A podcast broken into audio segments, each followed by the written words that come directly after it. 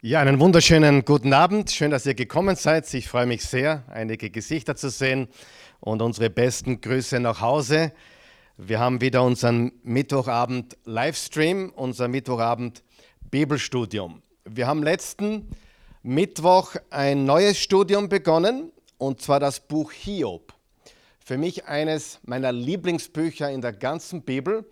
Ich habe die Woche gelesen, dass es für Martin Luther das Lieblingsbuch der ganzen Bibel war. Okay, äh, vielleicht können wir dazu noch einige Sachen sagen im Laufe dieses Studiums, warum das so ist. Aber auf jeden Fall ist es einmal ganz wichtig, dass man das Buch zu Ende liest. Denn am Ende des Buches ist es richtig gut und man sieht viele Dinge, äh, die einfach wunderbar sind.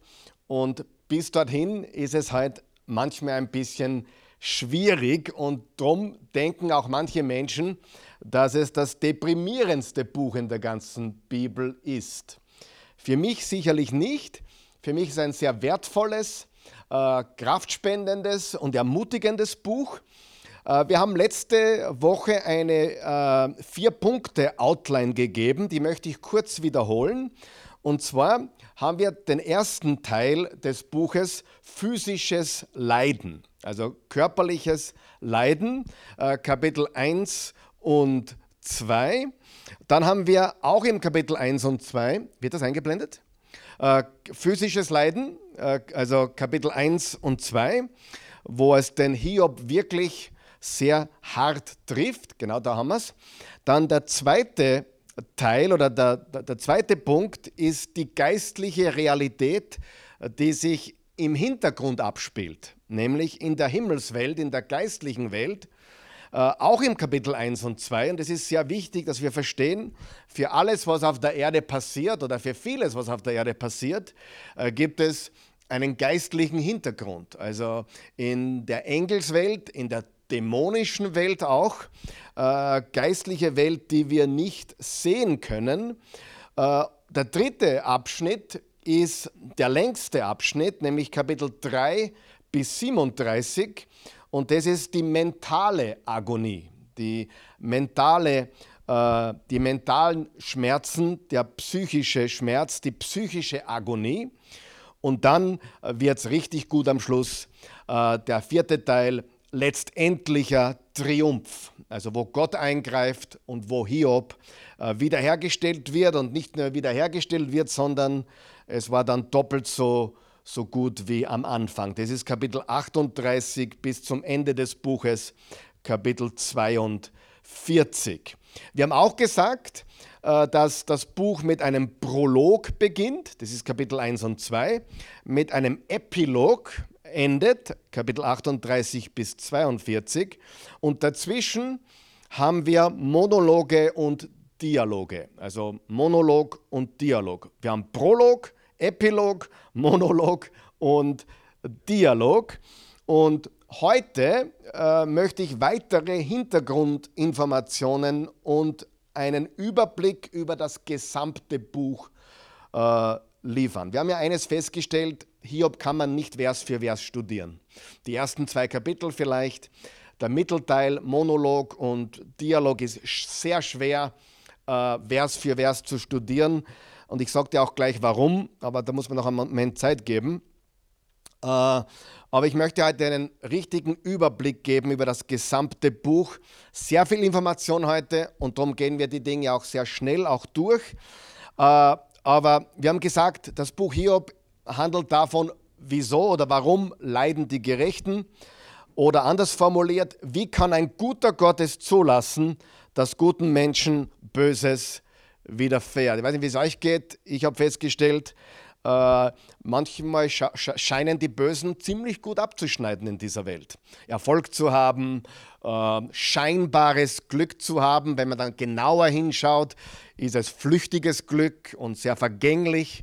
Aber doch äh, kann das Leben einen bösen Menschen oder einen weniger guten Menschen mit vielen guten Dingen auch äh, begegnen. Erfolg und so weiter oder viel Geld oder keine Ahnung, äh, viel Vergnügen, viel Luxus und so weiter oder verschont sein von Krankheit. Also ich kenne jemanden, der ist 95 geworden, wollte mit Gott überhaupt nichts zu tun haben, war sein Leben lang nie krank.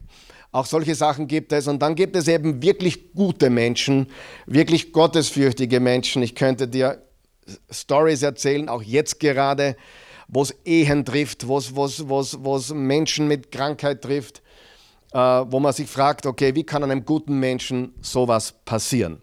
Aber diese Sachen werden wir uns alle anschauen. Ich gebe dir jetzt noch eine andere Outline und, und diese Outline wollen wir heute uns anschauen. Und diese Outline, die ich euch jetzt gebe, hat fünf Teile. Punkt Nummer eins, ich gehe das recht rasch durch. Erstens, Hiob wird getestet. Das ist Kapitel 1 und 2. Hiob 1, Vers 1 bis Kapitel 2, Vers 13. Hiob wird getestet. Dann der zweite Abschnitt, Hiobs drei Freunde, und du wirst dann auch noch merken, warum die Freunde unter Anführungszeichen sind, weil wenn du solche Freunde hast, brauchst du nimmer für Feinde. Äh, Hiobs drei Freunde konversieren mit Hiob, sie, haben ein, eine, sie, sie sprechen mit Hiob, und das ist Hiob 3, Vers 1 bis 31, 40, also Kapitel 3 bis 32, äh, bis 31 Ende. Dann der dritte Abschnitt, ist Hiobs vierter Freund, der bis zu diesem Zeitpunkt den Mund gehalten hat. Und ich möchte gleich vorweg schicken, Mund halten ist manchmal das Beste, was du tun kannst. Okay? Nur mal so weit äh, vorausgeschickt. Dieser vierte Mann, vierte Freund, hat die, die Monologe und Dialoge der anderen drei von, ja, zugehört und nichts gesagt. Und als die nicht mehr weiter wussten, hat er sich eingeschaltet und äh, auch was gegeben oder auch was gesagt. Das ist Kapitel 32 bis zum Ende vom 37. Kapitel. Und dann äh, kommt der vierte Punkt und das ist genial. Gott sagt, jetzt reicht's. Jetzt habe ich mir den ganzen Schwachsinn angehört. Jetzt gibt es von mir äh, die Antwort, jetzt gibt es von mir äh, das Wort Gottes. Gott meldet sich zu Wort und gibt Antwort. Und äh, übrigens, das habe ich auch schwer lernen müssen in meinem Leben, es ist immer gut, als letzter zu sprechen. Immer. Äh, als junger Mann habe ich mich oft gleich voll reingehauen in eine Konversation, bin dann oft als Idiot dagestanden. Aber ehrlich, man kann viel lernen, weil man sagt, okay, ich rede, ich weiß, was ich sag, zu sagen habe, ich kenne die Wahrheit, lass die anderen mal reden, ich rede am Schluss. Das ist sehr weise. Amen. Sehr weise. Und Gott meldet sich ganz am Schluss zu Wort und gibt Antwort. Und dann der fünfte Abschnitt ist, Hiob wird wiederhergestellt. Also Hiob wird getestet. Erstens, Hiobs drei Freunde konversieren mit Hiob. Dann Hiobs vierter Freund schaltet sich ein. Dann Gott meldet sich zu Wort und gibt Antwort. Und fünftens, Hiob wird wiederhergestellt. Das ist der Überblick, den wir heute äh, durchgehen wollen. Und ganz am Schluss werden wir äh, Lektionen fürs Leben uns anschauen, die wir aus diesem Buch mitnehmen können. Und daher werde ich nicht viel über die Lektionen reden, bis am Schluss, wo ich dann diese Lektionen geben werde. Vorher müssen wir noch etwas festhalten, was ganz wichtig ist. Nämlich, die Bibel besteht aus drei Dingen. Drei Dingen. Ihr, da wach? Drei Dinge. Erstens Fakten, zweitens Wahrheit oder Wahrheiten und drittens Mythen. Ich erkläre. Was sind Fakten in der Bibel? Ich gebe dir ein Beispiel. Zum Beispiel steht im Genesis 37 zum Beispiel, Jakob, der Vater der zwölf Erzväter, der Patriarchen, äh, liebte Josef und er gab ihm einen bunten Rock. Genau. Er gab ihm, schon mal gehört davon? Er gab ihm einen bunten Rock. Das ist ein Fakt. Der Rock hat keine besondere Bedeutung, außer dass es ein bunter Rock war. Das ist ein Fakt. Einfach ein Fakt. Karl Michael trägt heute ein rot-schwarzes, graues Hemd. Ja, das ist ein Fakt. Die Bibel ist voll mit Fakten, wo man gar nicht viel reinlesen muss. Das ist einfach eine Tatsache. Ja, das Wasser ist blau. Ist auch nicht, stimmt nicht eigentlich. Wasser ist nicht blau. Keine Ahnung. Aber ihr wisst, was ich meine. Fakten. Fakten. Dann gibt es Wahrheiten. Zum Beispiel, Jesus hat ständig Gleichnisse gebracht. Zum Beispiel der barmherzige Samariter. Habt ihr gewusst, dass die, die, die Geschichte erfunden ist? die Geschichte des barmherzigen Samariters ist frei erfunden. Jesus erzählt eine Geschichte. Jesus war ein Storyteller, aber in der Geschichte sind gewaltige, was? Wahrheiten. Da geht es nicht darum, okay, wer war der Typ, der da so blutig geschlagen wurde, welche Blutgruppe hatte er oder so. Nein, darum geht es nicht. Da geht es um geistliche Wahrheiten. Bibel hat Fakten, Bibel hat Wahrheiten. Versteht es jeder noch? Ist ganz wichtig. Und dann gibt es noch etwas. Es gibt auch Mythen. Und jetzt sage ich was ganz Gefährliches. Nicht alles, was in der Bibel steht, ist wahr. Absolut. Und zwar, ist die Bibel hundertprozentig wahr? Ja. Aber nicht alles, was in der Bibel steht, ist wahr. Wisst ihr, dass in der Bibel steht, es gibt keinen Gott? Wer hat es gewusst? Hast nicht gewusst? Steht zweimal drinnen. Psalm 14, Vers 1, der Gottlose sagt, Anführungszeichen unten, es gibt keinen Gott, Anführungszeichen oben. Ist das wahr? Es ist wahr, dass es, also das Ganze ist wahr, aber das, was der Gottlose sagt, ist Mythos oder nicht wahr. Okay, versteht ihr, was ich sage? Also, und das ist sehr wichtig zu verstehen, weil die Bibel hundertprozentige Wahrheit ist. Und ein Mythos in der Bibel ist, wenn es im Text eine genaue Wiedergabe von etwas gibt, das völlig unwahr ist. Zum Beispiel ein Zitat. Karl Michael hat gesagt, der Himmel ist gelb. Ist das wahr? Ja, wenn ich es gesagt habe, er hat es wirklich gesagt. Die Wahrheit ist, er hat es gesagt. Ist der Himmel wirklich gelb? Nein. Folgt ihr mir noch? Das ist Mythos. Das heißt, und genau das Problem haben wir mit Hiob. Die Dialoge und Monologe von Hiob und den drei Freunden sind zum Großteil nicht wahr. Das heißt, sie wurden wirklich gesagt, die Geschichte ist wirklich passiert, es ist Wahrheit, aber die Dinge, die sie von sich gegeben haben, werden dann später von Gott korrigiert. Noch wach? Das heißt, auch, wer weiß, dass auch Satan zitiert wird in der Bibel? Und Satan lügt immer. Das heißt, das Zitat ist wahr, also das Zitat ist nicht wahr, aber es wurde wahrhaftig gesagt und genauso in Wahrheit wiedergegeben. Er wird, er wird wahrhaftig zitiert, aber das Zitat ist eine Lüge.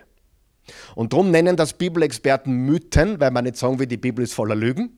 Darum sagt man, die Bibel ist voller Menschen oder auch Satan, der zitiert wird. Und das, was zitiert wird, ist nicht wahr, aber das, Zitat, ich glaube, ihr kommt schon, ihr, ihr, wisst, was ich meine. Amen? Okay.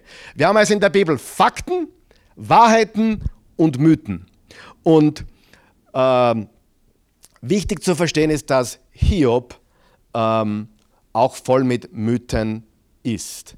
Ich möchte jetzt, dass wir gemeinsam was tun, nämlich Kapitel 1 und 2 gemeinsam lesen. Das ist Bibelstudium, also darum kann ich das, glaube ich, auch von uns verlangen, dass wir mal die ersten zwei Kapiteln in Gänze durchlesen gemeinsam. Sind nicht so lange, aber wichtig für den heutigen Stoff, dass wir die, die ersten zwei Kapitel einmal wirklich gelesen haben. Bist du bereit? Eins, zwei, drei. Es war ein Mann im Lande Uz oder Uz, der hieß Hiob. Der war fromm und rechtschaffen, gottesfürchtig und mit das Böse. Und er zeugte sieben Söhne und drei Töchter. Und er besaß 7000 Schafe, 3000 Kamele, 500 Joch Rinder und 500 Eselinnen und sehr viel Gesinde. Und er war reicher als alle, die im Osten wohnten. Und seine Söhne gingen hin und machten ein Gastmahl, ein jeder in seinem Hause, an seinem Tag, und sie sandten hin und luden ihre drei Schwestern ein, mit ihnen zu essen und zu trinken. Und wenn die Tage des Mahles um waren, sandte Hiob hin und heiligte sie und machte sich früh am Morgen auf und opferte Brandopfer nach ihrer aller Zahl. Denn Hiob dachte, meine Söhne könnten gesündigt und Gott abgesagt haben in ihrem Herzen. So tat Hiob alle Zeit. Ich möchte ganz kurz da noch was anmerken, weil sonst vergesse ich es. 3000 Kamele bedeutet, der hatte eine Spedition. Das Kamel war ein Lastwagen. Ja, das wie wenn heute stehen würde, LKW Walter, 3000 LKW. Ja, die Kamele waren nicht zum Spaß, das war ein Megabetrieb. Ja? Und er war der reichste Mann im Osten, das heißt, er war ein, äh, es war ein Konzern. Okay, nur so nebenbei. Vers 6, damit jeder weiß, was ein Kamel ist, damals, vor, zwei, vor 4000 Jahren. Es begab sich aber eines Tages, da die Gottessöhne kamen und vor den Herrn traten, kam auch der Satan mit ihnen. Haben wir besprochen, die geistliche, die geistliche Parallelwelt, die abgeht, von der Hiob nichts weiß. Der Herr aber sprach zu dem Satan, wo kommst du her?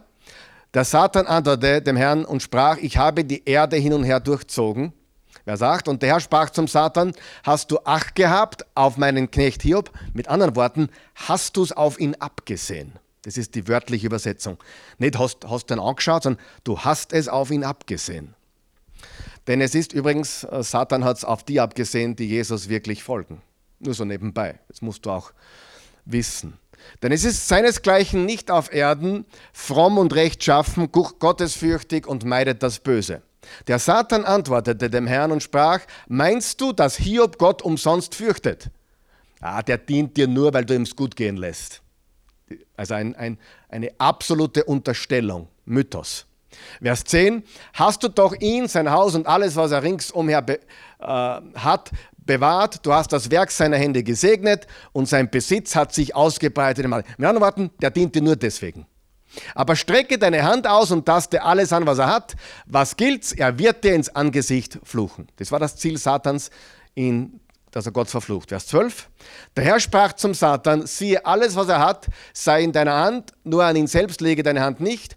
Da ging der Satan hinaus von dem Herrn. Eines Tages aber, da seine Söhne und Töchter aßen und Wein tranken im Hause ihres Bruders, des Erstgeborenen, kam ein Bote zu Hiob und sprach, die Rinder pflückten und die Eselinnen gingen neben ihnen auf der Weide. Da fielen die aus Saba ein, die Sabäer, und nahmen sie weg und erschlugen die Knechte mit der Schärfe des Schwerts. Und ich allein bin entronnen, dass ich's dir ansagte. Als der noch redete, kam ein anderer und sprach, Feuer Gottes fiel vom Himmel und verbrannte Schafe und Knechte und verzehrte sie, und ich allein bin entronnen, dass ich's dir ansagte. Da haben wir wieder ein Mythos, es war nämlich nicht das Feuer Gottes, sondern es war äh, ja, Satans Werk.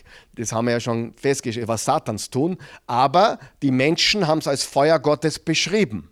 Also sie haben es anders beschrieben, als es wirklich ist. Vers 17. Als der noch redete, kam einer und sprach, die Chaldäer machten drei Abteilungen und fielen über die Kamele her und nahmen sie weg und erschlugen die Knechte mit der Schärfe des Schwerts. Und ich allein bin entronnen, dass ich es dir ansagte.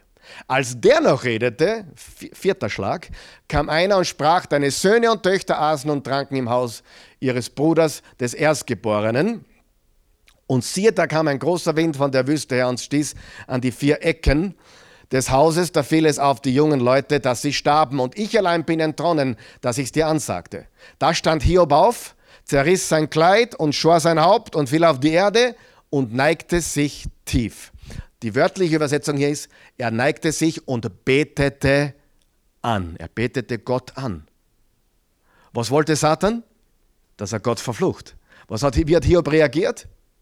Mit Anbetung, mit, mit Gott. Und jetzt im Vers 21 sehen wir, was er sagt. Und sprach, ich bin nackt von meiner Mutterleibe gekommen, nackt werde ich wieder dahin fahren. Der Herr hat es gegeben, der Herr hat es genommen, der Name des Herrn sei gelobt. Das Wichtigste, was Hiob erkannt hat, ist, ich mir gehört nichts, es gehört eh alles dir. In diesem allen sündigte Hiob nicht und tat nichts Törichtes wider Gott. Mit anderen Worten, Satan hat seinen Plan verfehlt. Okay? Er, hat, er hat nicht erreicht, was er erreichen wollte. Kapitel 2. Szene 2. Vorhang geht runter, Vorhang geht wieder rauf. Szene 2. Es begab sich aber eines Tages, da die Gottessöhne kamen und vor den Herrn traten, dass auch der Satan mit ihnen kam und vor den Herrn trat. Die Gottessöhne sind Engelwesen, Cherubim, Seraphim, unter denen auch Luzifer früher war und jetzt Satan ist. Da sprach der Herr zu dem Satan, wo kommst du her? Hast du gemerkt, es steht zu dem Satan, weil Satan nicht ein Name ist, sondern eine Bezeichnung, nämlich Verführer oder Ankläger. Wo kommst du her? Der Satan antwortete dem Herrn und sprach, ich habe die Erde hin und her durchzogen. Was tut Satan heute? Er zieht die Erde hin und her. Der Herr sprach zu dem Satan, hast du Acht auf meinen Knecht Hiob gehabt, denn es ist seinesgleichen auf Erden nicht fromm und rechtschaffen, gottesfürchtig und meidet das Böse und hält noch fest an seiner Frömmigkeit. Du aber hast mich bewogen, ihn ohne Grund zu verderben. Also Gott hat es zugelassen. Der Satan antwortete dem Herrn und sprach, Haut für Haut und alles, was ein Mann hat, lässt er für sein Leben. Aber strecke deine Hand aus und taste sein Gebein und Fleisch an. Was gilt's? Er wird dir ins Angesicht fluchen. Der Herr sprach zu dem Satan, siehe da, er sei in deiner Hand, doch schone sein Leben. Da ging der Satan hinaus vom Angesicht des Herrn und schlug Hiob mit bösen Geschwüren von der Fußsohle an bis auf seinen Scheitel. Und er nahm eine Scherbe und schabte sich und saß in der Asche. Und seine Frau sprach zu ihm, Hältst du noch fest an deiner Frömmigkeit, fluche Gott und stirb. Er aber sprach zu ihr, du redest, wie die törichten Frauen reden. Haben wir Gutes empfangen von Gott und sollte das Böse nicht auch annehmen? In diesem allen versündigte sich Hiob nicht mit seinen Lippen. Aber als aber die drei Freunde Hiobs all das Unglück hörten, das über ihn gekommen war, kamen sie, ein jeder aus seinem Ort, Eliphas von Theman, Bildad von Schuach und Zophar von Nama, denn sie wurden eins, dass sie kamen, ihn zu beklagen und zu trösten. Sehr gut. Und als sie ihre Augen aufhoben von ferne, erkannten sie ihn nicht. So entstellt war er. Und erhoben ihre Stimme und weinten. Und ein jeder zerriss sein Kleid und sie warfen Staub gen Himmel auf ihr Haupt. Und aßen mit ihm auf der und saßen mit ihm auf der Erde sieben Tage und sieben Nächte und redeten nichts mit ihm, denn sie sahen, dass der Schmerz sehr groß war. Gehen wir zum ersten Punkt. Hiob wird getestet. Und das Erste, was anzumerken ist, Hiob war ein gerechter Mann. Hiobs Gerechtigkeit, wir haben das gelesen im Vers 1. Im Land Uz lebte ein Mann, der hieß Hiob. Und dieser Mann war schuldlos und aufrecht und fürchtete Gott und mied das Böse. Also ganz klar, äh, sein Charakter wird hervorgehoben, er wird respektiert und auch, dass er ein gottesfürchtiger Mann war. Er war sogar so aufrichtig und so gerecht, dass er sogar für seine Kinder entsprechende Opfer brachte und für sie eintrat und zu Gott betete. Er hatte Angst, dass seine Kinder sich versündigen könnten. Im Vers 5 steht, wenn die Tage des Gaspals vorüber waren, sandte Hiob zu ihnen und ließ sie weinen. Und früh am Morgen brachte er für jedes Kind ein Brandopfer dar. Denn Hiob dachte, vielleicht haben meine Kinder gesündigt und Gott gelästert in ihrem Herzen. Das tat Hiob jedes Mal. Also Hiob war so ein gottesfürchtiger Mann, dass er sogar jedes Mal wenn seine Kinder gefeiert haben, eine Party gemacht haben, dass er ein Opfer für sie brachte und für sie eintrat und für sie gebetet hat. Das ist einmal ganz wichtig, wie gerecht er war. Dann sehen wir, Satan hat es abgesehen auf ihn, er will ihn attackieren. Und Gott schwärmt von Hiob. Er schwärmt vom Hiob. Vers 8. Und der Herr sprach zum Satan, hast du auf meinen Diener Hiob geachtet? Auf Erden ist keiner wie er er ist schuldlos und aufrecht. Er fürchtet Gott und meidet das Böse. Nochmal angemerkt, Hiob hat von der Geschichte zwischen Gott und Satan nichts mitbekommen. So wie auch du nichts mitbekommst, äh, wenn es Satan, Dämonen oder was auf dich abgesehen haben. Du kriegst das nicht mit. Das ist in der geistlichen Welt. Und darum ist es so wichtig, dass wir im Gebet bleiben und ja im Wort Gottes bleiben. Ähm, also von dieser Sache zwischen Satan und Gott hat Hiob natürlich nichts mitbekommen. Das ist im Hintergrund abgelaufen in der geistlichen Welt. Satan antwortet, Vers 9, der Satan aber antwortete dem Herrn und sprach, ist Hiob ohne Grund Gottes fürchtig? Hast du nicht ihn und sein Haus und alles, was er hat, ringsum beschützt? Das Werk seiner Hände hast du gesegnet und seine Herden haben sich im Lande ausgebreitet.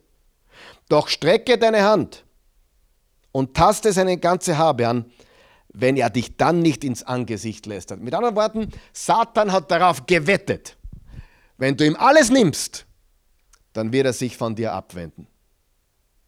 Das war, das war, das war das, wenn du das als Konfrontation oder als, als Wette zwischen Gott, es ist keine Wette natürlich, ich tue es nicht nur bildlich darstellen, wenn es, wenn es zwischen Gott und Satan her eine Wette gewesen wäre, dann hätte Satan darauf gewettet, nimm ihm alles und er wird sich von dir abwenden. Und genau das ist nicht passiert. Ja? Er hat ihm alles genommen, er hat alles verloren. Äh, heutige Insolvenz oder Konkurs oder Pleite ist ein Lerchal dagegen. Der saß wirklich in Schutt und Asche am, am Rande der Stadt auf einer Müllhalde. Also musst du dir vorstellen, 3000 Kamele, 3000 LKW und plötzlich ist alles. Wer kann sich überhaupt vorstellen, zehn Kinder zu verlieren? Die meisten können sich nicht mehr vorstellen, eins zu verlieren. Also man muss einmal das durchdenken, was da passiert ist. Wir kriegen das alles in sehr knappen Sätzen. Aber Satan klagt Hiob an. Er dient und sein Vorwurf war, und der war falsch, Mythos. Okay? Mythos, Fakten, Wahrheiten, Mythos. Er dient dir nur, weil du ihn gesegnet hast. Aber nimm ihm alles und er ist weg. Als Pastor habe ich das oft gesehen, dass äh, das lustig, lustig ist es überhaupt nicht, aber das Peinlichste, was ich je gehört habe, ist, war, da war, jemand drei Monate in der Oase, dann sah ich ihn nicht mehr und ein Jahr später traf ich ihn, traf ich ihn und dann habe ich ihn gefragt, du, ich habe dich plötzlich nicht mehr gesehen. Seine Antwort, es geht mir eh wieder besser. Mit anderen Worten, ich war ja nur dort, bis es mir wieder besser geht. Das ist die andere Seite natürlich, aber äh, alles abhängig machen von Umständen. Ich brauche die Oase oder den Gottesdienst nur, weil es mir schlecht geht. Jetzt geht es mir wieder besser. Familie, also, alles wieder in Ordnung. Ah, okay, dann brauchst du jetzt, brauchst jetzt kein Christ sein. Das ich, das war das Extremste, was ich aus dem Mund gehört habe. Aber dieses Denken ist ja oft da. Ja, ich brauche jetzt den Gottesdienst, weil mir geht schlecht.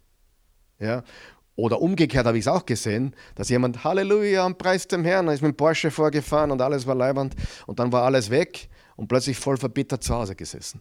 Es gibt beide Seiten. Aber beide Seiten haben eines gemeinsam. Sie machen ihren Glauben abhängig von Umständen. Und Freunde, ich sage euch das, das ist kein Glaube. Okay, ich komme noch dazu. Jetzt komme ich gleich dazu. Satan will beweisen. Seid ihr noch wach? Satan will beweisen, dass Menschen, dass die meisten Menschen Gott nur so lange dienen, wie er ihnen Gutes tut. Das ist sein Argument. Gott will beweisen, Gott beweist es, dass die Menschen, die ihn wirklich lieben, ihn lieben, weil er Gott ist und nicht wegen der Dinge, die er ihnen gibt. Freunde, ich sage das jetzt ganz direkt. Ein echter Jesus-Nachfolger, wenn du ihm alles nimmst, wird er Jesus noch mehr nachfolgen. Immer. Die Geschichte, ich habe meinen Glauben verloren, weil Gott mich enttäuscht hat. Kann, ich will nicht kritisch sein, weil ich die Geschichten nicht alle kenne. Aber da frage ich mich, ob echter Glaube wirklich da war. Sagen wir noch da. Das ist sehr wichtig. Weil Gott sagt ganz klar, nein, nein, nein, nein. Satan, du, du, du, du liegst falsch. Hiob dient mir, weil ich Gott bin. Er liebt mich, weil ich Gott bin. Nicht, weil er 3000 Kamele hat oder weil er glückliche Familie hat oder weil er weiß, ich habe ihn gesegnet. Der dient mir no matter what, weil er mir wirklich dient. Und das müssen wir verstehen, liebe Freunde.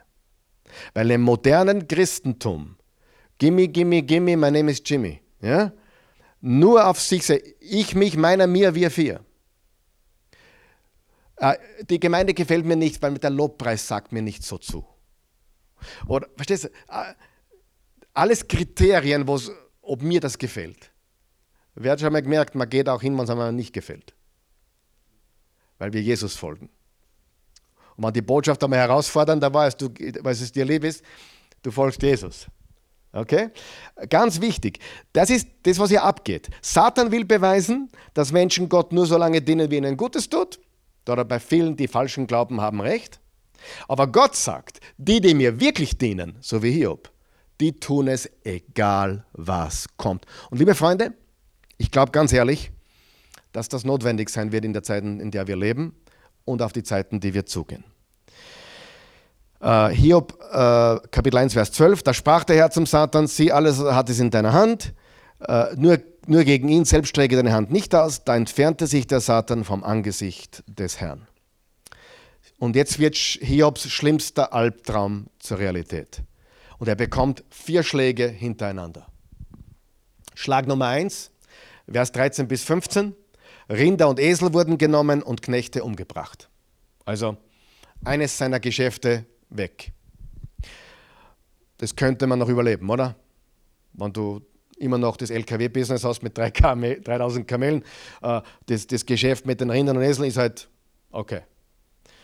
Schlag Nummer zwei, Vers 16, Schafe und Knechte sind verbrannt. Jetzt ist auch das Schafbusiness weg und die Knechte tot. Vers 17, Kamele wurden genommen und Knechte getötet. Jetzt wird es eng. Jetzt ist das große Transportunternehmen auch weg. Und dann Vers 18, 19, Blowout. Während dieser noch redete, kam ein anderer und sprach, deine Söhne und Töchter aßen und tranken Wein im Haus ihres erstgeborenen Bruders.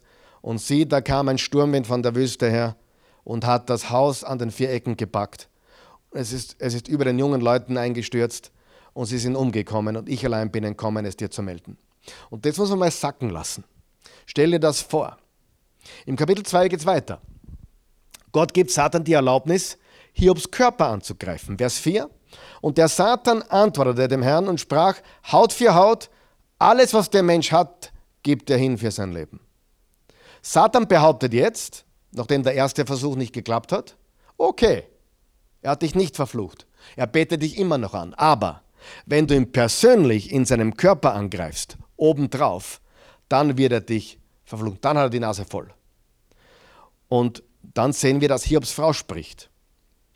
Bevor wir über die Frau vom Hiob sprechen, habe ich, glaube glaub, ich, letzten Mal schon gesagt, sie hat einen schlechten Ruf, aber äh, sie hat gerade auch alles verloren.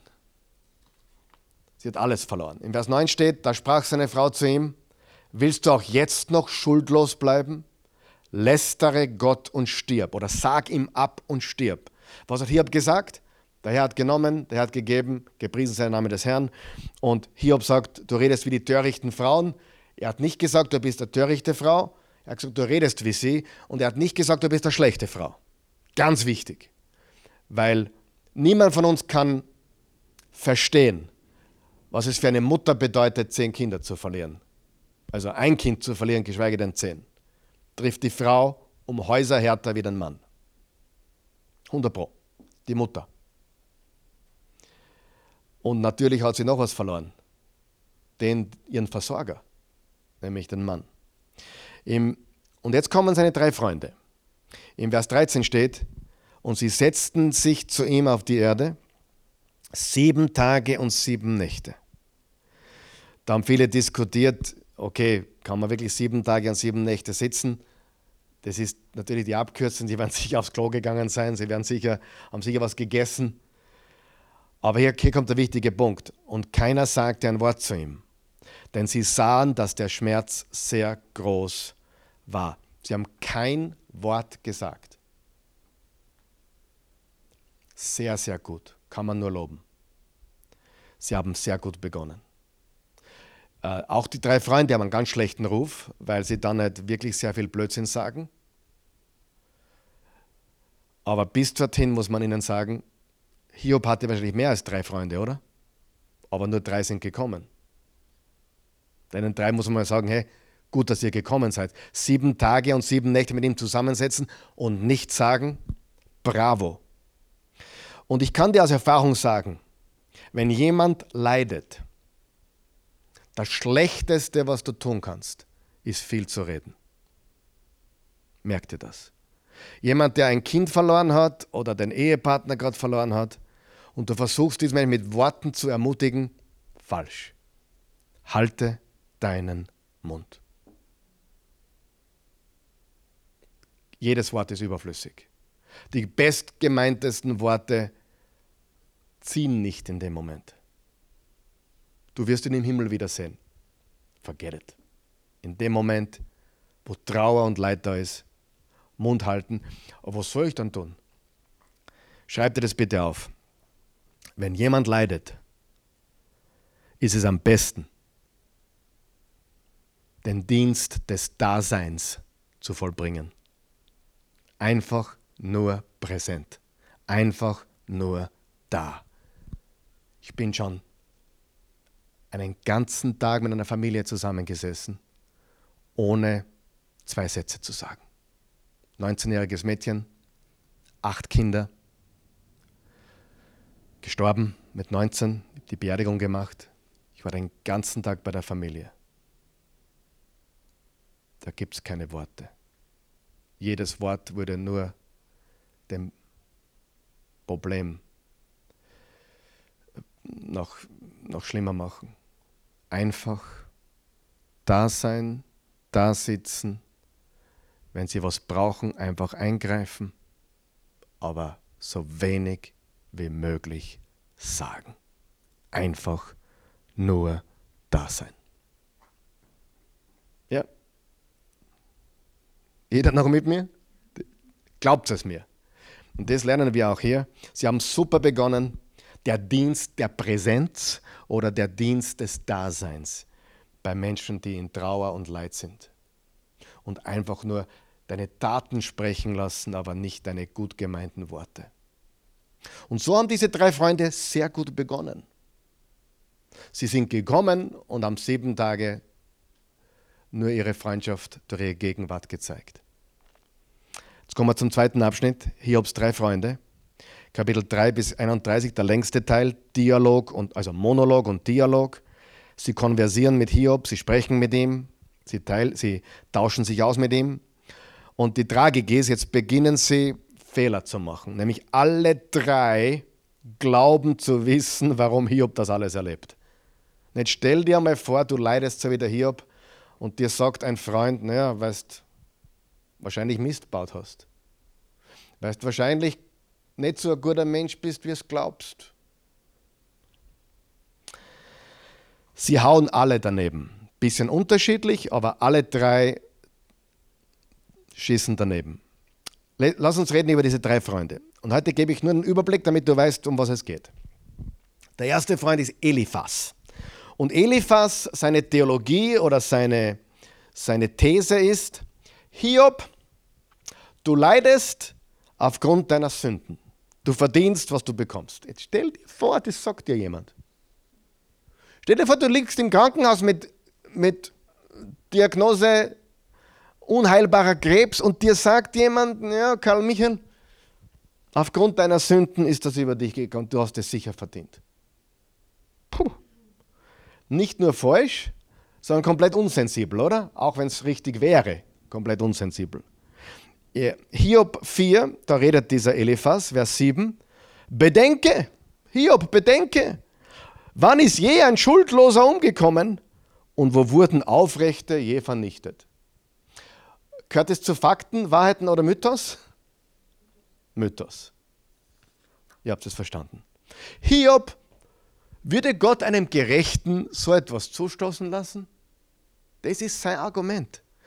Er sagt weiter im Kapitel 5, Vers 17, wohl dem Menschen, den Gott zurechtweist.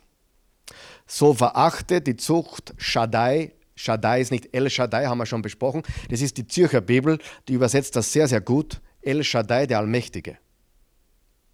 Ja, ich habe deswegen die Zürcher Bibel genommen, weil in dieser Bibel äh, verwendet er Jahwe und dann habe ich mir das genau angeschaut. Das ist nicht gut übersetzt in dem Fall. Äh, keine Bibelübersetzung ist vollkommen. Der Urtext ist der perfekte. Ja? Gute Übersetzung, aber man muss halt überprüfen, welche hat es besser überliefert. Und der, er schreibt Jahwe, aber zur Zeit Hiob, das war 500 Jahre vor Moses, da hat es noch kein Jahwe gegeben, da war es El Shaddai. Okay, darum habe ich jetzt die Zürcher Bibel äh, genommen. Und, und er sagt eigentlich was Richtiges. Wohl der Menschen, den Gott zurechtweist. Das ist ja richtig. Wenn wir Zurechtweisung bekommen und darauf gut, das ist ja gut. Nur das Problem ist, es handelt sich beim Hiob um keine Zurechtweisung. Das war keine Korrektur für seine Sünden oder Blödheiten. Im Kapitel 22, ich greife jetzt nur einzelne Punkte auf, Vers 4 und 5, Straft er dich etwa deiner Gottesfurcht wegen? Geht er darum mit dir ins Gericht? Ist deine Bosheit nicht groß und sind deine Sünden nicht endlos? Na, he heute an. Stell dir vor, das sagt dir jemand. Deine Sünden sind endlos, Hiob. Drum. Sehr klar. Bist, du bist nicht so gerecht, wie du ausschaust. Ähm, Eliphas hält sich für ziemlich gescheit. Ich weiß nicht, ob du schon Menschen, Menschen kennengelernt hast, die sich für ziemlich gescheit kennen, äh, äh, halten. Er denkt, Gottes Gedanken und Pläne zu kennen. Was würde Jesaja dazu sagen? Jesaja 55 sagt folgendes, Vers 8 und 9: Denn meine Gedanken sind nicht eure Gedanken und eure Wege sind nicht meine Wege, spricht der Herr. Sondern wie, so viel der Himmel höher ist als die Erde, so sind auch meine Wege höher als eure Wege und meine Gedanken als eure Gedanken. Wir werden das noch sehen am Schluss des Buches, aber das Problem ist, dass wir glauben, Gottes Pläne zu kennen. Wie oft habe ich das schon erlebt? Ah, wir sind jetzt in der Endzeit, Jesus kommt sicher in den nächsten fünf Jahren. Woher hast du das? Ich will mir jetzt nicht selber da irgendwie loben, aber was mir sehr gefallen hat, ist, ein YouTube-Zuschauer hat uns geschrieben und hat gesagt, ähm, was mir so gefällt bei euren Videos, bei deiner Bibellehre, ist, du sagst sehr oft, ich weiß es nicht. Sag ich, das freut mich, dass du das sagst, weil es gibt wirklich viele Dinge, die ich nicht weiß. Und wenn ich es nicht weiß, sage ich es auch. Ja, weil da gibt es so viele, wie ich eh schon, ich schon mal gesagt, da gibt es so viele junge YouTuber, die gehen da online und sagen, na, äh, ich habe ausgerechnet, datummäßig, wenn Jesus wiederkommt und das ist total dogmatisch und der, der legt sich da fest. Du machst das nicht, ist mir aufgefallen. Du bist da vorsichtig und sagst, ich weiß es nicht. Ja, ich weiß es ja wirklich nicht. Es gibt viele Menschen, die halten sich für sehr gescheit, richtig? Das ist ein Problem. Wir kennen Gottes Pläne nicht. Und was mich immer ernüchtert ist, apropos, ich glaube, dass wir in der letzten Zeit leben, aber das haben alle Christen geglaubt bis heute, seit Jesus. Jede Generation hat geglaubt, Jesus kommt in unserer Zeit. Haben alle geglaubt. Haben die ersten Christen geglaubt und die Christen heute glauben es immer noch. Und ich glaube es vielleicht auch, dass Jesus in meinem Leben noch kommt. Aber ich weiß es nicht. Es kann auch erst die nächste Generation sein. Es kann in 100 Jahren sein. Die Welt kann sich möglicherweise wieder erfangen und die nächste Generation kann wieder stark sein und dann vergehen wieder 50er. Kann sein, weiß ich nicht. Aber die Pläne Gottes oder Gedanken Gottes glauben zu kennen, ist der falsche Weg. Bist du meiner Meinung? Schon sehr wichtig. Hiob 22, immer noch der gleiche Typ. Eliphas, der erste.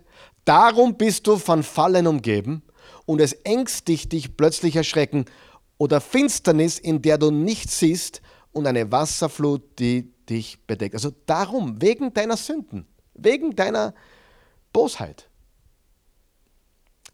Siehst du die Arroganz dieses Mannes?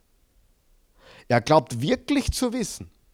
Nicht nur, dass er den Hiob nicht ermutigt, sondern, sondern kritisiert sondern, und ihm Vorwürfe macht, er sei ein Sünder und schuldig, er glaubt, er glaubt wirklich zu wissen, was Gott da genau macht und warum er es tut. Und das kann er nicht. Der zweite Typ, Bildad, äh, seine Theologie oder seine These ist, Hiob, vielleicht haben deine Kinder gesündigt und deswegen leidest du.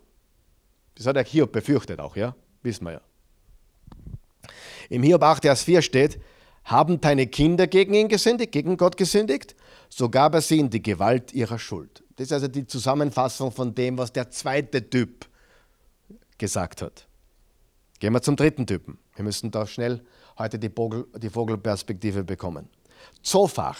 Also Eli, Eliphas, Bildad und Zophar. Und Zophars Theologie oder These ist, oder war, war den, Zophar war den anderen beiden ähnlich, aber von allen drei Freunden am wenigsten mitfühlend. Ich stelle mir das so vor, natürlich in der Gru Gruppendynamik, wenn die ersten zwei reden, jetzt kommt der dritte und bestätigt es noch, was der andere sagt und schließt sich deren Meinung halt an. Passiert sehr häufig.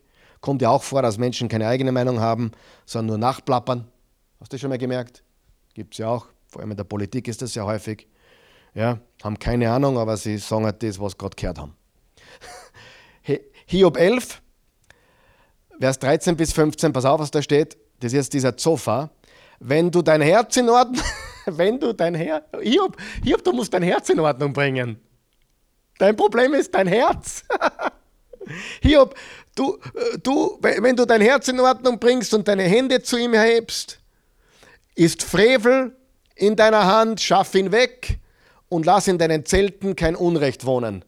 dann kannst du ohne Makel dein Angesicht erheben und fest stehst du da und musst dich nicht fürchten. Also mit anderen Worten, Hiob, bring dein Herz in Ordnung, schaff den Frevel weg von dir und deinen Zelten, also deinem Haus, und dann kannst du wieder zuversichtlich stehen vor Gott. Unglaublich, was der hier sagt. Alle drei geben ihren Senf dazu, äh, Halbwahrheiten, komplett daneben. Aber wer von euch weiß, oft sind Halbwahrheiten ja das Schlimmste überhaupt. Äh, die Zurechtweisung Gottes ist gut, das stimmt ja, oder? Nur das Problem ist, es war keine Zurechtweisung. Es ist eine falsche Diagnose vom Problem vom Hiob. Komplett falsch. Okay, jetzt kommen Hiobs Antworten. Und die habe ich zusammengefasst. Also er hat geantwortet auf den ersten, auf den zweiten, auf den dritten. Aber ich gebe euch die Quintessenz von den Antworten Hiobs. Kapitel 6, Vers 2. Würde doch mein Kummer gewogen und mein Unglück dazu auf die Waage gelegt. Welche Kraft hätte ich, noch zu hoffen? Was ist das Ziel, für das ich durchhalten soll? Man sieht da schon die Verzweiflung, die Hoffnungslosigkeit. Mit anderen Worten, er sagt, das Gewicht meines Leidens ist nicht zu wiegen, nicht zu fassen. Es ist zu groß. Im Kapitel 7, Vers 7 sagt er, bedenke, mein Leben ist ein Hauch, nie wieder, nie wieder wird mein Auge Gutes sehen. Er sagt das zu Gott jetzt. jetzt er, er reagiert jetzt zu Gott. Er sagt, mein Leben ist ein Hauch, nie wieder wird mein Auge Gutes sehen. Verzweiflung. Eine moderne Übersetzung schreibt, ich werde nie wieder glücklich sein. Kennt es jemand? Oder hat es jemand schon mal gedacht oder, oder gefühlt? Hat es sich Momente schon gegeben in deinem Leben? Keine Schande, der, der Beste von allen hat seine Situation gehabt. Vielleicht kennst du das. Und mein Gebet auch ist für uns alle, dass diese Geschichte Hiobs uns ermutigt, dass sie dich ermutigt. Vers 20 vom Kapitel 7. Habe ich gesündigt? Fragezeichen. Was tat ich dir an? Gott, was habe ich dir angetan? Du Wächter der Menschen. Warum hast du mich zu deiner Zielscheibe gemacht? Warum werde ich mir selbst zur Last? Kapitel 10, Vers 3 und 18. Gefällt es dir, dass du unterdrückst? Gott gefällt dir das, dass du mir unterdrückst? Das Werk deiner Hände verwirfst du und den Rat von Gottlosen leuchten lässt? Warum ließest du mich aus dem Mutterschoß kommen? Wenn ich doch gestorben wäre, bevor ein Auge mich sah.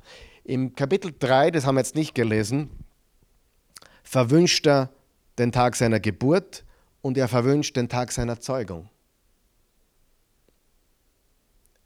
Er hat verflucht den Tag seiner Geburt und er hat verflucht den Tag seiner Zeugung. Aber er hat in keinem einzigen Satz Gott verflucht. Das hat er nie getan. Ich glaube, Frust ist eine Untertreibung. Verzweiflung. Okay, das hat er zu Gott gesagt. Und jetzt sehen wir uns an Hiobs Reaktion zu seinen Freunden. Kapitel 16, Vers 2. Ähnliches habe ich viel gehört. Ihr seid alles leidige Tröster. Ihr seid keine guten Tröster. Ihr hättet im Mund halten sollen. Ihr seid keine guten Tröster. Verse 4 und 5 im Kapitel 16, auch ich könnte reden wie ihr, wenn ihr an meiner Stelle wärt. Wenn der Spieß umgedreht wird, könnte ich genauso reden wie ihr. Ich könnte, ich könnte, jetzt pass auf, ich könnte mit Worten gegen euch glänzen, würde meinen Kopf über euch schütteln. Und dann sagt er was Gutes. Ich würde euch stärken mit meinem Mund. Der Trost von meinen Lippen würde Linderung bringen. Also er, er ist verzweifelt und er ist nicht glücklich mit seinen drei Freunden. Und trotz allem hat Hiob seine Hoffnung nicht aufgegeben. Und das ist bemerkenswert. Er hat seine Hoffnung nicht aufgegeben. Er weiß nichts, nicht vergessen, er weiß nichts von dem Wettbewerb zwischen Gott und Satan. Das weiß er nicht. Er weiß nur, das physische Leiden und der Verlust von allem, von dem, was im Himmel abgegangen ist, zwischen Gott und seinem Feind weiß er nichts. Hiob 19, und das ist eine der schönsten Stellen in der ganzen Bibel sogar, würde ich sagen. Hiob 19, Vers 25 bis 27. Doch ich weiß, dass mein Erlöser lebt. Er steht am Schluss über dem Tod. Nachdem meine Haut so sehr zerschunden ist, schaue ich Gott auch ohne mein Fleisch. Also ich, ich, ich werde ihn sehen. Ihn selbst werde ich sehen, ja meine Augen schauen ihn an, er wird kein Fremder für mich sein. Ich sehne mich vom Herzen danach. Er hat ganz festen Glauben gehabt, dass dieses Leben hier nicht alles ist. Und ich möchte hier was einflechten, was ganz wichtig ist. Wenn du leidest, wenn der Schmerz erdrückend ist, erstens bist du ganz sicherlich nicht alleine. Ich kann das beurteilen, was ich jetzt im Moment alles erfahre und sehe und, und mitbekomme, ist erdrückend. Ehen, Finanzen, Krankheiten. Ich höre, ich, hab, ich kann mich an keine Zeit erinnern, wo ich so viel mitbekommen habe als Pastor wie jetzt gerade. Ehrlich. Aber du kannst immer, du kannst immer, wenn du gefallen bist, wenn du leidest, du kannst immer vorwärts fallen oder rückwärts fallen. Du kannst dich vorwärts fallen lassen in die Arme Gottes und besser werden und du, oder du kannst rückwärts fallen und zusammenbrechen. Im Kapitel 23 sagt er folgendes: Auch heute ist meine Klage Widerspruch. Die Last seiner Hand lässt mich stöhnen. Wüsste ich doch, wie ich ihn finden, wüsste ich doch, wie ich zu seiner Stätte gelangen könnte. Seht, gehe ich nach Osten, so ist er nicht da. Und nach Westen, so erkenne ich ihn nicht. Wirkt er im Norden, so, so erblicke ich ihn nicht. Verbirgt er sich im Süden, so sehe ich ihn nicht. Meine Güte. Auch das ist manchmal eine Phase im Leben eines Jesus-Nachfolgers. Du spürst ihn nicht. Wo ist er? Aber er ist da. Und das ist sein Kampf. Das ist sein innerer Kampf. Das ist die mentale Agonie. Im Vers 10 und 11 steht, er aber kennt meinen Weg. Jetzt wiederum Hoffnung. Zuerst Verzweiflung, jetzt Hoffnung. Er aber kennt meinen Weg, wenn er mich prüfte, also Hiob wusste, es ist eine Prüfung. Wäre ich wie Gold. Mein Fuß ist auf seiner Spur geblieben, seinen Weg hielt ich ein und wich nicht ab. Ich ließ nicht ab vom Gebot seiner Lippen. Die Worte seines Mundes bewahrte ich in meiner Brust. Mit anderen Worten, inmitten der Verzweiflung, inmitten der Agonie ist Hiob entschlossen, Gott treu zu bleiben. Das waren jetzt die drei Freunde. Jetzt kommen wir zum vierten Freund, dritter Teil. Hiobs vierter Freund schaltet sich ein. Auch das ist bemerkenswert. Es waren drei Freunde, die diesen Dialog waren. Es sind eigentlich drei Zyklen, drei Gesprächszyklen, die man hier sieht. Und jetzt kommt der vierte Freund und der war jünger. Und im Vers 6 steht vom Hiob 32, Elihu, der Sohn Barachels von Bus, ergriff das Wort und sagte, noch bin ich jung an Jahren, doch ihr seid hochbetagt. Darum hielt ich mich zurück und scheute mich, euch mein Wissen kundzutun. Das ist ziemlich weise. Erstens einmal in dieser Kultur hat man die Älteren sprechen lassen zuerst. Du weißt das, gell? Das ist in dieser Kultur ganz gang und gäbe, nicht wie heute, wo die Jungen uns sagen wollen, wie es lang geht. Aber es ist auch weise auf der Ebene, dass man einmal die anderen reden lässt und dann erst spricht, wenn man glaubt, die Wahrheit zu haben. Aber ich fasse zusammen. Elios Botschaft war auch nicht perfekt und auch nicht hundertprozentig richtig. Er sagt drei Dinge. Erstens, Hiobs Freunde liegen falsch. Hiob liegt falsch, weil er sagt, er hätte nie gesündigt. Äh, hat Hiob nicht gesagt. Was Hiob gesagt hat, ist, ist das Leiden, ist, meine, ist irgendeine Sünde der Grund für mein Leiden. Ich meine, wenn du so wenig gesündigt hast wie Hiob und so rechtschaffen warst wie er und doch manchmal gesündigt hast, hätte es ja wem anderen treffen sollen. Also sein Argument war nicht, ich habe nie gesündigt. Und dann sagt er, Gott ist groß und gerecht. Das ist definitiv die Wahrheit. Und jetzt kommt der vierte Abschnitt. Gott meldet sich zu Wort und gibt Antwort. Und ich habe es nicht für möglich gehalten, aber ich habe es mehrmals durchgelesen und bin zu dem Schluss gekommen, Gott ist schon ein wenig sarkastisch. Darf ich jetzt einmal zu Wort kommen? Meine lieben drei Freunde und der vierte? Ja? Also ehrlich, ich habe es öfters durchgelesen. Kann es sein, dass Gott sarkastisch ist ein bisschen? Ja, ein bisschen schon. Im, im Vers, Kapitel 38, Vers 4 sagt er zu Hiob, also er, er, er, antwortet ja Hiob, nicht, nicht den drei Freunden und, und dem vierten, Elihu, sondern eigentlich redet er mit Hiob. Die anderen dürfen zuhören. Wo warst du, als ich die Erde gründete? Sag an, wenn du es weißt. Und dann in Vers 19 und 20, wo ist der Weg zur Wohnung des Lichts? Wo kommt das Licht her? Die Finsternis, wo hat sie ihren Ort? Kannst du sie in ihr Gebiet begleiten? Kennst du die Wege zu ihrem Haus? Äh, Vers 35 bis 38. Schickst du Blitze, dass sie niederfahren? Dass sie zu dir sagen, hier sind wir? Wer hat den Vögeln Weisheit gegeben? Wer mit Verstand die Fliegenden begabt? Wer ist so weise, dass er die Wolken zählt? Wer schüttet die Himmelskrüge aus?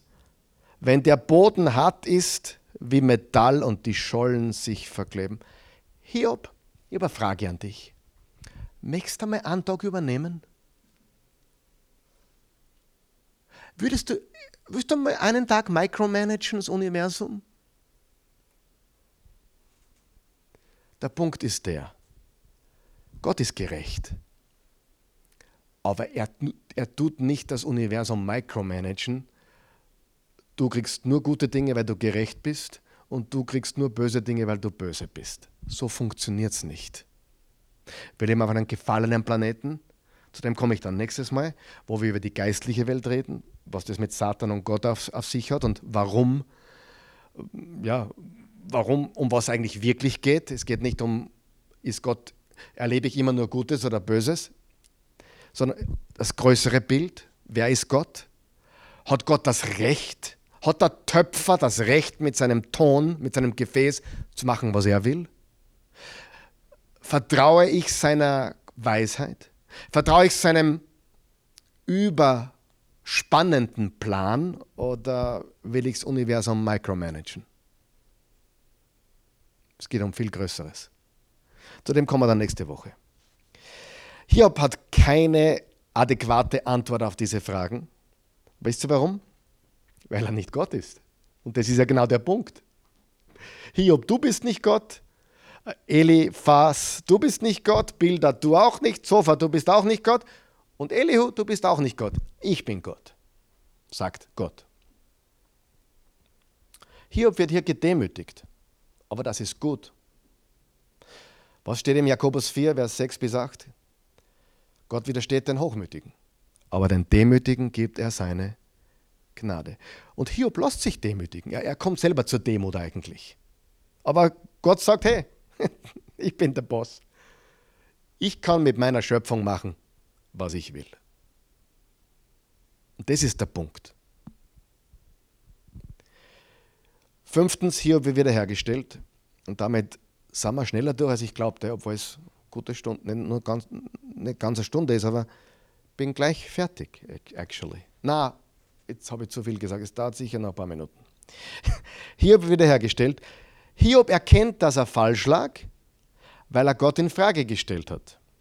Er hat ihn nie verflucht, er hat ihn nie abgesagt, er hat ihn nie gelästert, aber er hat gewisse Dinge in Frage gestellt. Ist das falsch? Übrigens, es gibt ein Buch in der Bibel, das längste Buch in der Bibel, das sich genau damit beschäftigt. Das Gebetsbuch. Wie heißt das? Die Psalmen.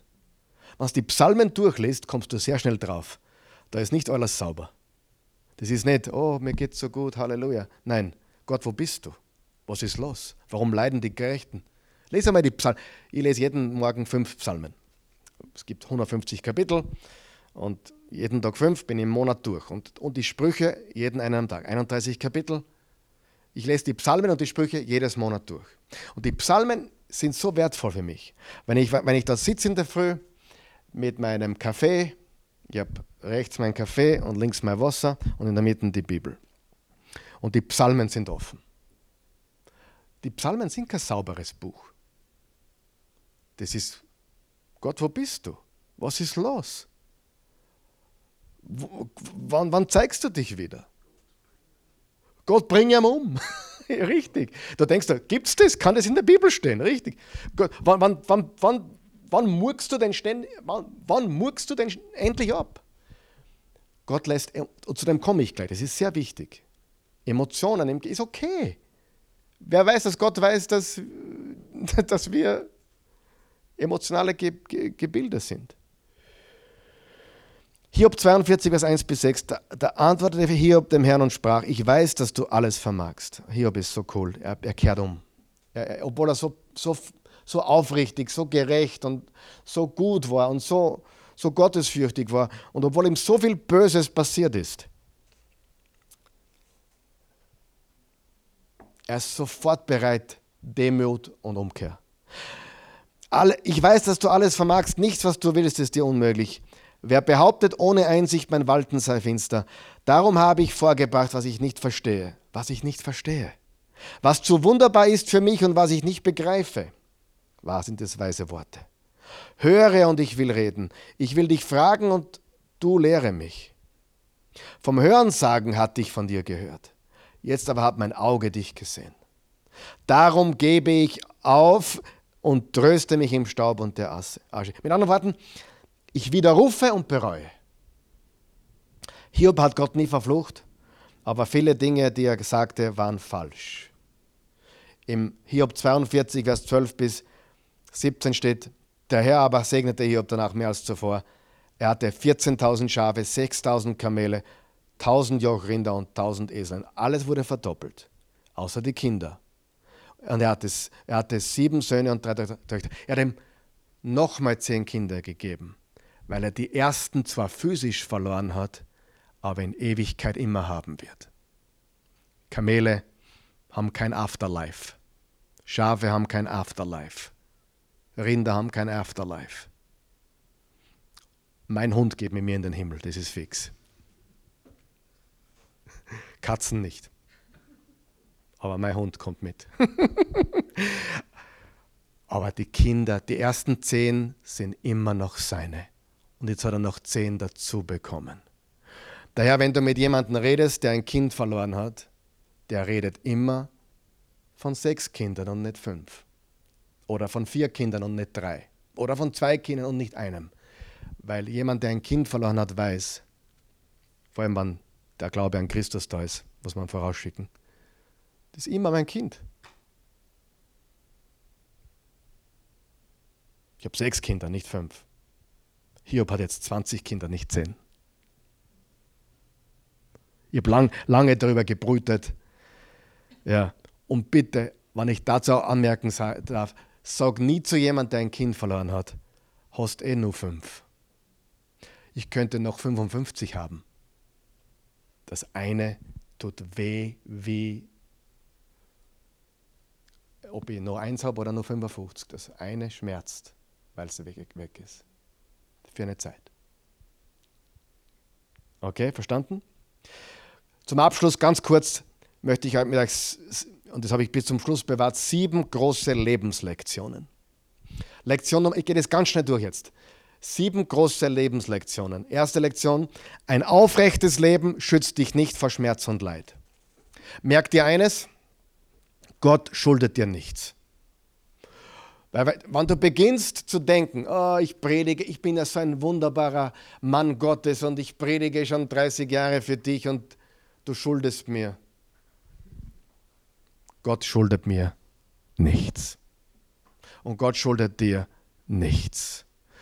Und dieser Quatsch, hol dir, was dir zusteht, ist nur Quatsch.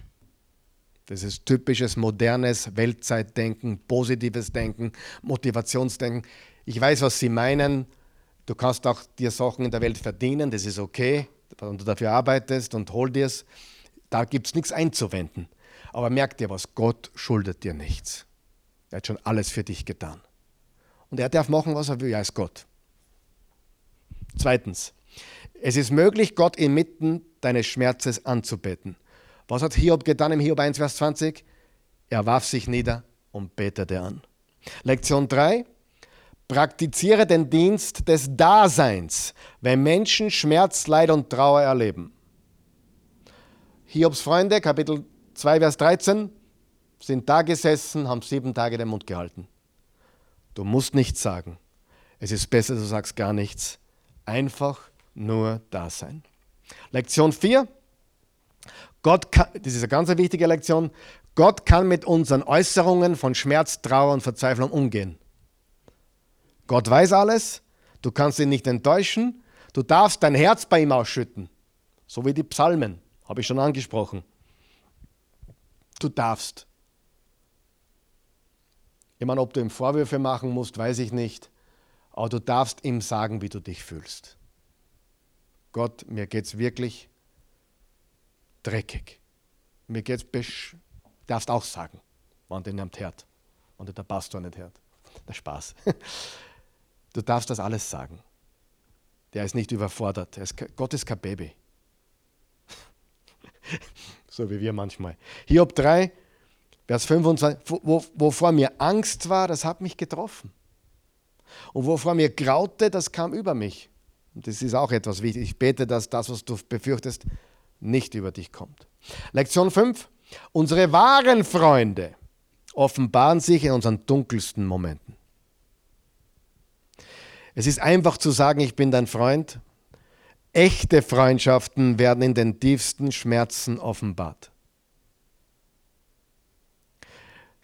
Hiob 19, das ist ein bisschen Humor auch dabei, aber ich lese es vor. Meine Brüder, meine Brüder hat er von mir entfernt, Bekannte kennen nicht, mich nicht mehr. Hey, wie meine große Firma hatte, kannten mich alle. Jetzt sitze ich da auf, dem Müll, auf der Müllhalde, keiner kennt mich mehr. Meine Verwandten halten sich fern. Meine Freunde vergessen mich. Den Gästen meines Hauses und meinen Mägden bin ich wie ein Fremder. Ein Ausländer bin ich für sie. Und das Vers 17 ist lustig. Meine Frau ist mein Atem zuwider. Das habe ich der Christi heute geschickt als Vers des Tages. Wirklich, kein Schmäh. Meiner Frau ist mein Atem, mein Atem zuwider, meinen Geschwistern mein Gestank. Okay. Aber die guten Freunde, die echten Freunde kennt man im Leid. Lektion 6. Wir können Gottes Pläne und Wege nicht immer erkennen. So Untertreibung meistens nicht. Oft können wir es erkennen, aber oft auch nicht. Wir können Gottes Pläne und Wege nicht immer erkennen. Hätte Hiob sein Ende gesehen, wäre er ganz anders damit umgegangen wahrscheinlich. Und die, Geschichte ist ja das Ende. Und Le Lektion 7. Möglicherweise werden wir nie eine Antwort auf die Warum-Gott-Frage bekommen. Die wird auch im Buch Hiob nie beantwortet. Wichtig. Möglicherweise werden wir nie eine Antwort auf die Warum-Gott-Frage bekommen. Warum? Gott will, dass wir seiner Weisheit vertrauen. Er will, dass wir seinem Plan vertrauen. Er hat einen Plan. Du bist Teil dieses Planes, ich bin Teil dieses Planes. Hiob hatte keine Ahnung, was im Geistlichen passiert ist zwischen, zwischen Satan und Gott. Und Gott hat sich nie erklärt. Er hat sich nie selbst erklärt. Er gibt keine Erklärung, warum er das zugelassen hat. Die Erklärung findest du nicht im Buch hier. Freunde, du findest die Erklärung nicht, warum. Hey, warum hast dem Satan das zugelassen? Wurde nie beantwortet. Kriegen wir in der, in der Ewigkeit einmal eine Antwort drauf? Bestimmt. Ich habe viele offene Fragen, die werde ich dann einmal deponieren. Aber ich habe die Befürchtung, dass mich dann gar nicht mehr interessiert. Warum? Da geht es mal um, da, hey, ah, Jesus, wo ist mein Bub? Warum? Ist mir wurscht. Wo ist mein Bub? Die Frage wird nie beantwortet. Warum Gott? Und er will, dass wir dem Größeren, es geht um den größeren Plan. Vertraue ich dem? Es geht um die Weisheit Gottes. Vertraue ich dieser Weisheit? Und nicht um, Microman um Micromanagement, ob Gott überall richtig belohnt oder bestraft. da würde keiner fertig werden. Und sind wir nicht auch dankbar eigentlich, dass er nicht jede kleine Tat bestraft sofort? So funktioniert es nicht. Es geht um das größere Bild. Und darüber werden wir nächste Woche noch mehr darüber sprechen. Beten wir. Guter Gott, himmlischer Vater, wir danken dir, wir loben und preisen dich. Das Buch Hiob ist wirklich gigantisch und so lehrreich für uns in der, in der heutigen Zeit besonders. Da können wir so viel lernen. Wir möchten auch die Tests bestehen und die Prüfungen. Auch wenn wir offene Fragen haben und verzweifelt sind und öfters auch einmal wirklich die Hoffnung uns verlässt. Wir kommen immer wieder zurück zu dieser Hoffnung, denn du, Jesus, bist unsere Hoffnung und wir vertrauen dem größeren Plan. Du hast alles in deiner Hand. Wir danken dir dafür. Wir geben dir alle Ehre. Und Gott, wer weiß, was auf uns zukommt und wer weiß, was die nächsten Monate und Jahre passiert. Du wirst uns nicht fallen lassen. Wir können so viel lernen von dem, was Hiob erlebt hat. Und wir können ja einfach vertrauen, dass denen, die Gott lieben, alles zum Besten gereicht. Römer 8, Vers 28. Denen, die Gott lieben, dient alles zum Besten. Dem vertrauen wir und darauf setzen wir. Wir lieben dich, Gott, und wir vertrauen dir in Jesu Namen. Amen.